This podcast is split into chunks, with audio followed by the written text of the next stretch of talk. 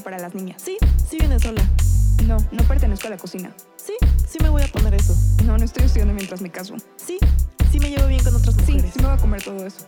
No, no tengo que tener hijos. No, no fue mi culpa lo que pasó. No, no pedí tu opinión sobre Sí, mi sí cuerpo. quiero seguir trabajando. Sí, sí voy a opinar. Hola, amiga. Hola, amiga. Hola, amigas. Oigan, cuéntenos si les gusta esta intro o no. Porque estamos todavía La estamos decidiendo. probando. Se nos ocurre, pues, Salió natural, pero sí está muy... ¿Ñoña? Exacto, exacto. Creo que sí está ñoña. ya si lo hicieron las dos es porque sí, sí. algo hay ahí. Pero bueno. Bueno, hoy vamos a hablar de acciones afirmativas y de todo, o sea, como algunas otras cuestiones de política pública que son como importantes al respecto. Y bueno, esto tiene mucho que ver con, por ejemplo, los vagones separados del metro. Creo que es Sí. así el ejemplo, así por definición. Sí, creo que en general el tema de, creo que muchas mujeres y hombres también no entienden y se enojan cuando dicen, es que ¿por qué hay espacios y cosas solo para mujeres? ¿Por qué? Si quieren equidad, ¿por qué Ajá, se porque separan? piden ser separadas. Ajá, entonces justo en este episodio, si eres de esas personas que tiene la duda o conoces a alguien, pues queremos dejarlo súper claro y explicarlo para que ya no haya más duda y pues sepas de dónde viene y por qué es importante sobre todo.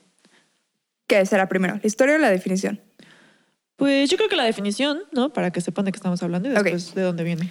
Las acciones afirmativas son un conjunto de medidas temporales encaminadas a acelerar la igualdad de hecho entre las mujeres y los hombres. En este caso es para feminismo, ¿no? Pero obviamente es entre cualquier este, grupo de personas que sea diferente, entre los cuales exista una brecha, ¿no? Ok. Tiene tres características. La primera es temporalidad, que quiere decir que se eliminan una vez que se supera esta situación de desigualdad, digamos. La segunda de estas es legitimidad. Esto quiere decir que sea una discriminación verificada en la realidad y que la adopción sea, o sea, justo tenga que ver con esta cuestión real y social que se está viviendo. Y finalmente es proporcionalidad, que quiere decir que estas medidas, o sea, la decisión de tomar estas medidas no va a afectar realmente al otro grupo, o sea, al grupo que se le va a separar, digamos. Mm, muy importante. Exacto. Ok. Entonces, eh, ¿por qué? O sea, la historia de esto. Esto surge en Estados Unidos con las cuotas en las universidades y en ciertos trabajos. Cuando había esta separación entre afrodescendientes y personas blancas, se dan cuenta de que no tenían las mismas oportunidades. Evidentemente no tenían, o sea, más bien, se decía como, claro que tienen las mismas oportunidades, ¿no? Estamos poniendo, por ejemplo, la entrada a la universidad y no dice, o sea, nada al respecto. Solamente dice que tengan, no sé, preparatoria terminada y ya. Pero obviamente durante este proceso se dan cuenta de que solamente entran hombres blancos o mujeres blancas, ¿no? Y se dan cuenta de que es porque hay cuestiones anteriores que no permiten que las personas afrodescendientes tengan el mismo acceso a estas universidades. Puede ser por, o sea, desde, pensamos en una escuela, ¿no? No es lo mismo ir a una escuela de 12 personas a una escuela de 30, Ujú. o sea, en un salón. Eh, las oportunidades que tiene una persona de estudiar idiomas o no dependen mucho de su estado socioeconómico. O sea, como que hay muchas cosas de atrás de la vida que te preparan o te dan cierta, mm, ¿cómo decirlo? Como privilegio. Exacto, privilegios para sí. tener ciertas oportunidades. O sea, no Sí. es que sea eso muy parejo de todos tenemos las mismas oportunidades. O sea, No. no, exacto. Entonces, estas acciones lo que, a lo que van encaminadas es a decir, tenemos que cambiar esto. ¿Y cómo lo vamos a hacer? Bueno, vamos a fijar un número de personas, de alumnos, que tienen que ser afrodescendientes. Así tengan menor- o sea, menores calificaciones a las personas blancas, van a entrar por el hecho de ser afrodescendientes. Entonces, eh, sí estamos viendo una política, a final de cuentas, de exclusión, digamos, pero tiene un sentido. O sea, sí tiene una razón. Que es justamente equidad. Claro. alcanzar la equidad, que es lo que hablábamos, que es diferente a la igualdad. Entonces, o sea, es, es clarísimo, ¿no? Y bueno, aterrizándolo ya, México, eh, la temporalidad, pues sí, es una medida temporal. Se supone que en el momento en el que dejen de, o sea, molestarnos en el transporte público, se debería de acabar. No debería haber otra vez, o sea, como vagones separados para mujeres, ¿no? Claro. Después, legitimidad. ¿Es real? Claro que es real. O sea, creo que todas hemos sufrido acoso en el transporte público. Sí, Y es la cosa más espantosa que te puede pasar. Sí. Y la verdad es que un hombre es, es muy difícil que lo sufra, ¿no? Y no puede realmente empatizar ni sentir el, el temor que es no saber si decirlo, si no decirlo, qué hacer. O sea, la verdad es que es horrible. Y finalmente, proporcionalidad.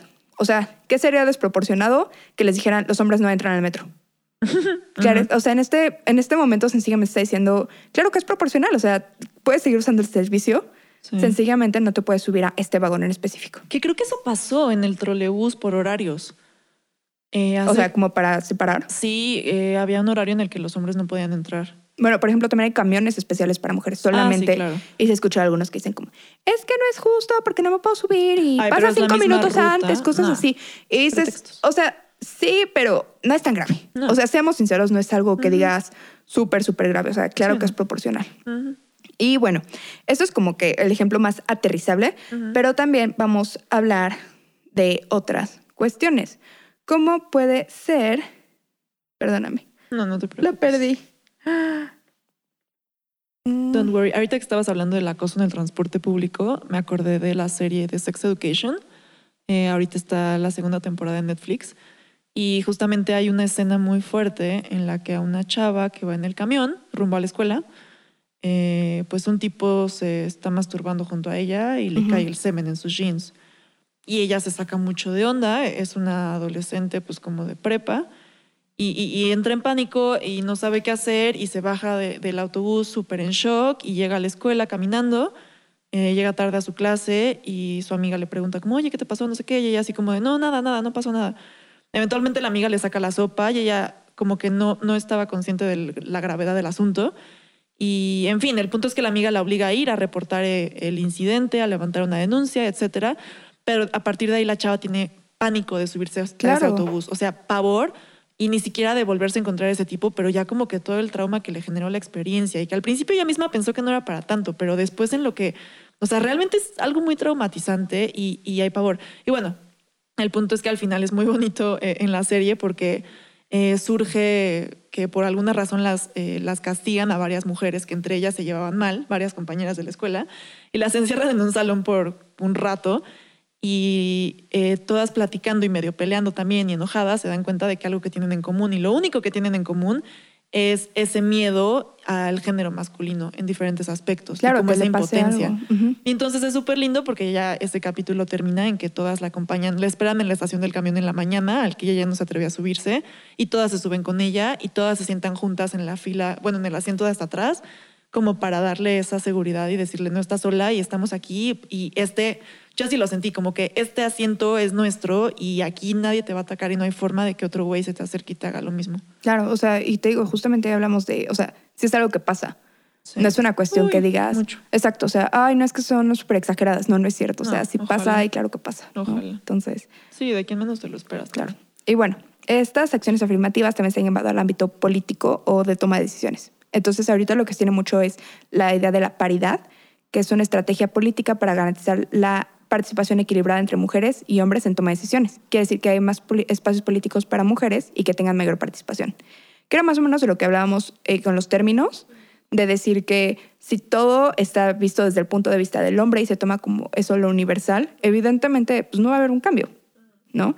Y esto se ha reflejado con las cuotas de género, por ejemplo, en las cámaras, en las cuales ya, o sea, tiene que haber una, un porcentaje tal cual de mujeres, que solo pueden ser mujeres, ¿no? Sí. Y aquí viene mucho la parte de decir, ah, es que están menos preparadas, tendría que ocupar el más preparado y todo.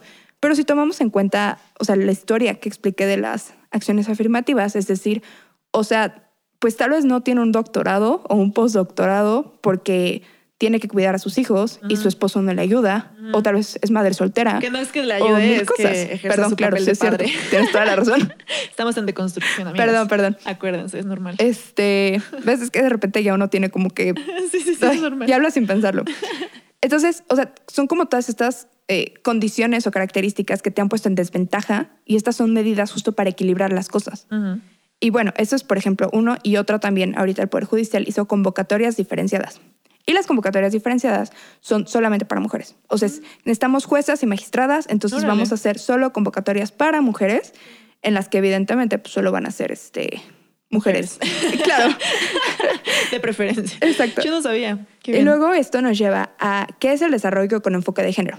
Es un proceso económico, social y político para satisfacer las necesidades, analizar estructuras sociales y procesos para que crean las desventajas en las mujeres. O sea, es justo como decir, vámonos al, o sea, al fondo del problema.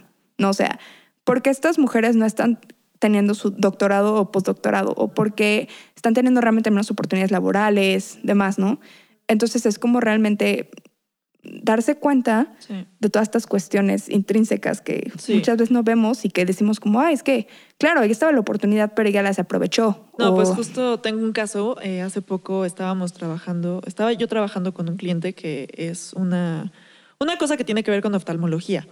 Y el punto es que nos estaba platicando que para él es curioso, analizando su mercado eh, y su segmento, eh, es curioso que hay más mujeres que estudian odontología, o sea, el porcentaje es mucho más alto que el de los hombres, pero eh, los cirujanos oftalmólogos son muchísimos más hombres. Ajá. Y él lo decía, como es súper raro, no sé qué. Y yo le dije, es por el techo de cristal. O sea, para mí es muy evidente. Claro. Y, y ya, y como que tuvimos esa conversación y ahí les expliqué eh, más o menos de qué se trataba porque ellos no tenían idea. Pero pues sí, o sea, se ven ese tipo de cuestiones. O sea, cómo es que más mujeres que estudian una carrera eh, no pueden llegar a- a- al- al siguiente nivel, digamos, ¿no? Y, y eso viene obviamente de mil cuestiones como, pues, sociales. Claro, y justamente, o sea, hablando de lo que, de lo que dices, hay muchas políticas públicas que son ciegas al género. ¿Qué quiere decir esto? O sea, que no dicen hombre o mujer, Ujú. sencillamente es como persona, ¿no? Que al Sí. principio dicen, wow, qué bueno, ¿no? Ajá. Pero realmente no son tan neutras. Ya, claro. O sea, porque tiene ciertas características, ¿no? Por ejemplo, este, tener una maestría para tus 30 años, ujú. ¿no? Y pues, o sea, como que al principio sería súper neutral, pero ya que te pones a analizar un poco más estas, todas estas causas, todas estas cosas, no sé, que una mujer tiene una presión social por casarse más chica, por tener hijos más chica, además, es evidente que a los 30 es probable que no sea tan fácil tener una maestría como para un hombre. O sea, no tienes que renunciar a tantas cosas de repente. Y entonces, por eso es por lo que las políticas ciegas al género tampoco ayudan realmente a resolver el problema. O sea, lo que ayuda realmente a resolver el problema de desigualdad sí son las acciones afirmativas. Porque Claro. estas toman en cuenta que hay condiciones de desigualdad reales y entonces se impone una medida para cambiar esto. Claro, y es que, o sea, esto me lleva a pensar en que a lo mejor ahorita las que nos están escuchando están pensando, bueno, pero es que si no te casaste y no tuviste hijos, pues sí tuviste las mismas oportunidades. Y no, porque esto permea en muchísimos ámbitos. A mí- se me ocurre un ejemplo cercano, por ejemplo, eh, a lo mejor los hombres tienen eh, durante su universidad, tienen muchísima más seguridad para quedarse estudiando en la biblioteca hasta las 12 de la noche Claro. y a esa hora irse a su casa. Y tú tienes que pensar por tu vida y no te puedes ir a las 12 de la noche porque es probable que te asesinen o te violen. Entonces solo tienes eh, para estudiar hasta las 7 que hay luz Claro, o- y no te puedes ir caminando. Y, Exacto. O sea, mil, mil, mil, mil, mil cositas. yo te voy a poner que- también así un ejemplo Ajá. así. Eh, yo me di cuenta de esto de mi último semestre de la facultad, que dije, no lo puedo creer que hasta ahorita me di cuenta, pero eh, hay muchos maestros que se sabe que son como acosadores. Sí, que- Así, ¿no? Ajá. Y entonces el consejo es, las mujeres no se metan con ellos. Ah. O sea, que digo, Ah, o sea, claro, sus clases, ¿no? O sea, es, y, y digo, o sea, digo, dentro de todo, si no van a hacer nada, pues es lo, o sea, es como, o sea, autopreservación, ¿no? Ajá. Decir, no, pues, ¿a qué me meto, no? Ajá. Uno de estos maestros dicen que es un maestro excelente. Ah, Excelente. Claro. Claro. Entonces, o sea, yo como mujer pierdo la oportunidad de tomar esa clase Ay, qué horror. por miedo a que me acose. Sí, por supuesto. Y eso no lo pasan los hombres. Claro. O sea, o horror. sea, los hombres pueden meter con cualquier maestro y aprender del mejor maestro sin preocuparse de ser acosados, mientras que nosotras sí tenemos que tomar en cuenta eso. Sí, sí es, es- son muchísimas cosas. Exacto. Entonces, claro que es muy importante que en algún momento se haga justicia como de ese, esa diferencia que hay en todo nuestro camino. Exacto. Entonces creo que es un poco como Sí, de entender ahí. las razones por las cuales se implementan estas cosas. Y yo me acuerdo también que me decían como de, eh, pero es que eso no soluciona nada. Y dije, ok, o sea, tal vez sí no soluciona nada, o sea, es una cuestión de educación, pero en lo que lo soluciona, Claro. yo no voy a permitir que me estén tocando el transporte público. Exacto. Entonces, una medida tal vez sí momentánea, Sí, sí, sí. pero hasta que eduquen a las siguientes generaciones, Exacto. Yo no tengo por qué. No tengo por qué estarlo soportando. eso, Exacto, claro. ¿no? Y sobre todo verlo como que no es un privilegio, porque muchas veces escucho eso de los hombres No, para o nada. machos que dicen como, ay, es que si quieren tanta igualdad y equidad, entonces ¿por qué tienen sus propios espacios? O sea, no es un privilegio. Por mí, qué más felicidad fuera que pudiera ir sentada junto a ti y en ningún momento tuviera miedo. O sea, esta cuestión es una consecuencia de algo que ya ha estado pasando, de agresiones que evidentemente han sucedido y no se han podido controlar. Y lamentablemente la única forma de Controlarlos, de controlarlo casi. ha sido esto. O sea, no es un privilegio, no está padre. Ojalá, o sea, mi sueño es que llegue el momento en el que no sea necesario. Exactamente.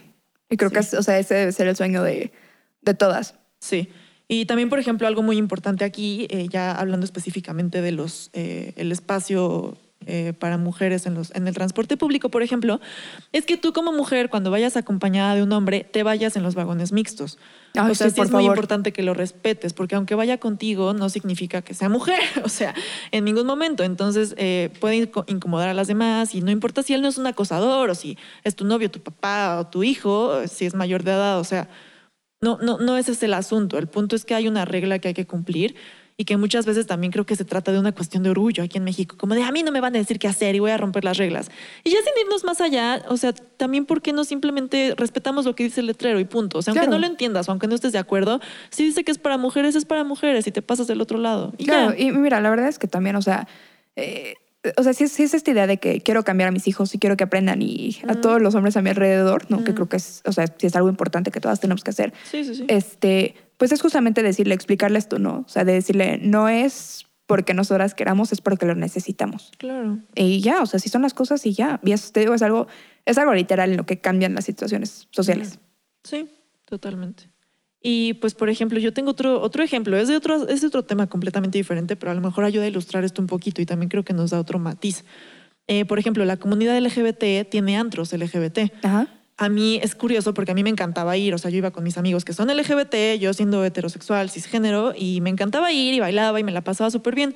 Y una vez vi una publicación en Facebook de otro amigo gay que puso, eh, por favor, todos esos machitos que vienen a los antros, eh, por lo menos respeten este espacio que es nuestro y no vengan aquí a invadirnos. Y yo dije como, "Eh, a lo mejor yo le estaba invadiendo sin saber y estuvo mal todo este tiempo. Y le pregunté a este amigo, con él nunca había ido de antro, pero le escribí y le dije, oye, a ver, eh, ¿por qué? Cuéntame perdón. O sea, yo es algo que hacía porque me gusta mucho, porque incluso yo como mujer me siento más segura entre hombres gay, que sé que no me van a toquetear en el antro que con heterosexuales muchas veces. Pero pues dime si estuve mal, o sea, ¿por qué? Y él me dijo, no, es que aquí la única cuestión es la actitud, porque el problema aquí está en que vienen muchos hombres a burlarse, o sea, hombres heterosexuales, cisgénero, que vienen a burlarse eh, de los gays y vienen a, a sentarse y como si fuéramos espectáculo y decir, ay, mira cómo baila, ay, mira cómo se sube a esto, ay, mira que no sé qué. Entonces también es esa actitud como de, pues de prepotencia y de querer invadir eh, más que el hecho de que estén ahí. En este tema muy particular, no significa que puedas ir al vagón en, un- en- en- en una eh, actitud positiva, ¿no? Pero también creo que eso es muy importante a veces. Claro, permitir espacios, o sea, en los que sencillamente esas son las cosas y no pasa nada. O sí, sea, y que si vas a estar, respetes. Y no quieras llegar a imponer tú tus ideas, ni a burlarte, ni a nada. Ah, no, totalmente. Yo creo que eso es lo más importante aquí en las Ujú. secciones afirmativas. O sea, decir, tiene que haber respeto porque se tiene que entender la razón de por qué. Sí. Y pues, por ejemplo, también está eh, lo de las marchas y los contingentes separatistas. Esto viene principalmente de las RADFEM, que es un, un feminismo que ya estuvimos mencionando en el segundo capítulo. Y es muy importante. En las marchas, por ejemplo, la del 8 de marzo, eh, los contingentes de hasta adelante son separatistas, que significa que no pueden ir hombres ahí. Los hombres van hasta atrás. Y esto es importante respetarlo y ellas tienen muchos argumentos, entre ellos algo que me parece muy importante, es que muchas de estas mujeres han sido víctimas de violación o de abuso o de diferentes agresiones por parte de hombres y ellas obviamente tienen un efecto postraumático en el que no se pueden relacionar con hombres. Y esto ya va más allá de una ideología o de una regla o de respeto de lo que sea, simplemente es por protección y entonces hay que respetarlo porque tú nunca sabes por qué te están pidiendo que, que las cosas sean de cierta forma y, y hay que respetarlo. Claro, y en este caso ni siquiera tendría que haber una razón ulterior. ¿No? O sea, sencillamente, si es nuestra marcha y Claro. no queremos, tienes que, tu hombre, respetar eso, no tratar de imponer Claro. lo que tú quieres o crees o todo. Sí, sí, sí, claro. No, o sea, Sí, sí, es importante. Y si son aliados, pues también que tengan esto presente y se les agradece mucho su involucramiento y todo, pero tienen que hacerlo desde sus espacios. claro, y que también obviamente traten de esto de, eh, pues, no sé, platicarlo con sus amigos, tratar de porque generar un poco más de ayuda. empatía. Es donde más. O sea, justamente ustedes van a tener muchísimo más impacto si a sus amigos les dicen, oye, deja de hablar así de tu exnovia o deja de compartir eh, packs que estando al frente de la marcha. O sea, créanme Exacto. que ahí es donde realmente se necesita que tengan presencia y voz. Así que Bueno, pues más o menos ¿Esto esto fue un, pues un capítulo tal vez su corto, sí, pero pues una A diferencia del anterior, también estuvo muy Sí, largo. para darles un break. pero solamente eso, o sea, justamente para hablar de este tema, que creo que es un tema que muchas veces justo se cuestiona, porque si Sí. se realmente es una medida feminista o no, porque nos estamos separando y porque estamos diciendo como que las mujeres necesitan un trato diferenciado de los hombres. Entonces creo que era importante platicarlo para que más Sí. o menos nos demos cuenta. Sí, también que pues es una embarradita, porque todo esto también va mucho más allá en muchos sentidos. Entonces, si quieren saber más o tienen más preguntas, como siempre nos las, nos las pueden mandar por Instagram, es arroba opinionaripodcast, y pues en el futuro las estaremos comentando.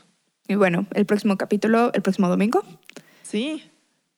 Y pues muchas gracias. Bye, nos vemos, amigas. Adiós. Hermanas. Hasta pronto.